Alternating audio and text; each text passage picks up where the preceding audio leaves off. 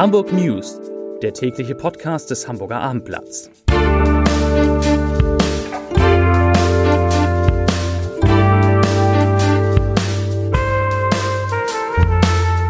Herzlich willkommen. Mein Name ist Lars Heider und heute geht es um einen interessanten Wechsel an der Spitze zweier sehr bekannter Hamburger Hotels. Weitere Themen. Die Corona-Inzidenz in Hamburg, sie sinkt, sie bleibt aber im bundesweiten Vergleich sehr hoch.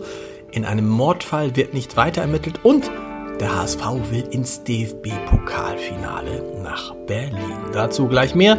Zunächst aber wie immer die Top 3, die drei meistgelesenen Themen und Texte auf abendblatt.de. Auf Platz 3, prominenter Besuch beim Training des FC St. Pauli. Auf Platz 2, unterirdisches Kleinod. Hamburg verliert besonderes Denkmal. Und auf Platz 1, das Atlantik bekommt einen neuen Direktor von einem Hamburger Konkurrenten. Das waren die Top 3 auf abendblatt.de.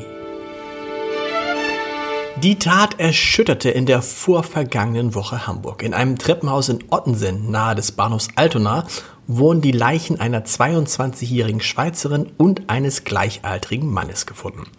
Wie Ermittlungen ergaben, hatte der Mann die Frau zuvor bereits in ihrem Heimatland verfolgt. Als gesichert gilt inzwischen, dass er die 22-Jährige erschoss und sich danach selbst das Leben nahm.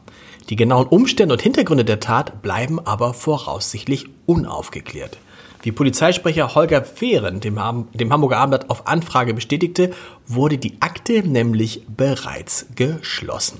Dazu sagt der Polizeisprecher, ich zitiere, es besteht ein Verfahrenshindernis in der Tatsache, dass auch der Verdächtige gestorben ist, denn gegen Tote darf man von Gesetzes wegen nicht ermitteln. Zitat Ende. Damit bleibt die Frage offen, inwieweit der Mann die Tat im Voraus geplant haben könnte oder ob er im Affekt handelte.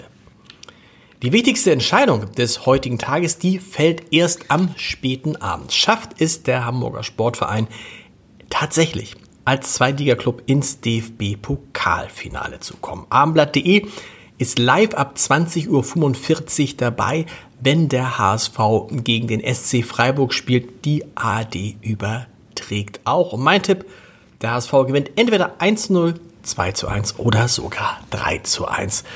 Wir sprechen uns morgen wieder.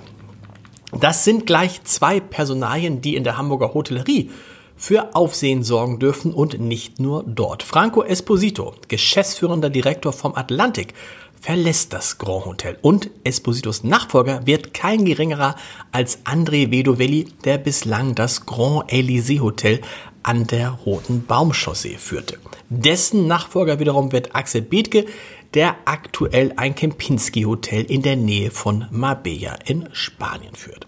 Franco Esposito war sieben Jahre lang Chef des Atlantik und er wird jetzt Ende August gehen. Und dazu sagt das Hotel, ich zitiere, er hat das Atlantik erfolgreich durch eine umfangreiche Renovierung und durch die Corona-Pandemie gesteuert. Und zu seinem Nachfolger, zu Andre Vidovelli, heißt es aus dem Unternehmen, ich zitiere nochmal, André Vidovelli ist ein international erfahrener Hotelexperte, der die Hamburger 5-Sterne-Luxushotellerie seit seinem Berufsstart 2002 kennt. Er übernimmt den Posten zum 1. September 2022. Zu Corona und der Frage, ob sich da ein Feiertagseffekt in Hamburg eingestellt hat. Denn heute wurden in der Stadt 1540 Neuinfektionen gemeldet und das sind 1797 Fälle weniger als am Dienstag vor einer Woche. Da gab es aber auch keine Osterfeiertage. Und somit sinkt die Inzidenz in Hamburg erneut deutlich und liegt nun bei 1057,7 Neuinfektionen je 100.000 Einwohner.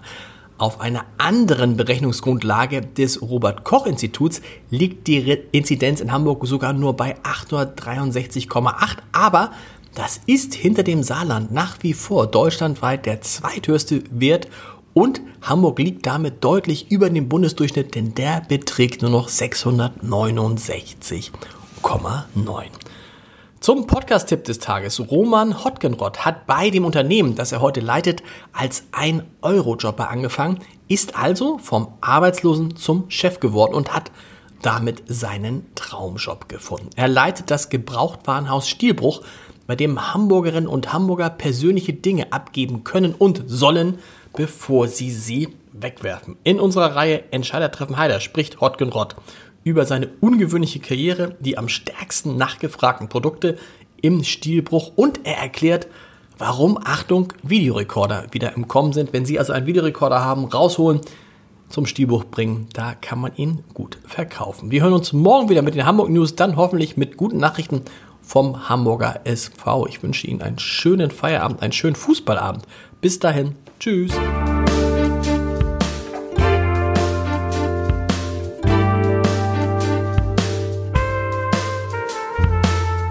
Weitere Podcasts vom Hamburger Abendblatt finden Sie auf abendblatt.de slash podcast.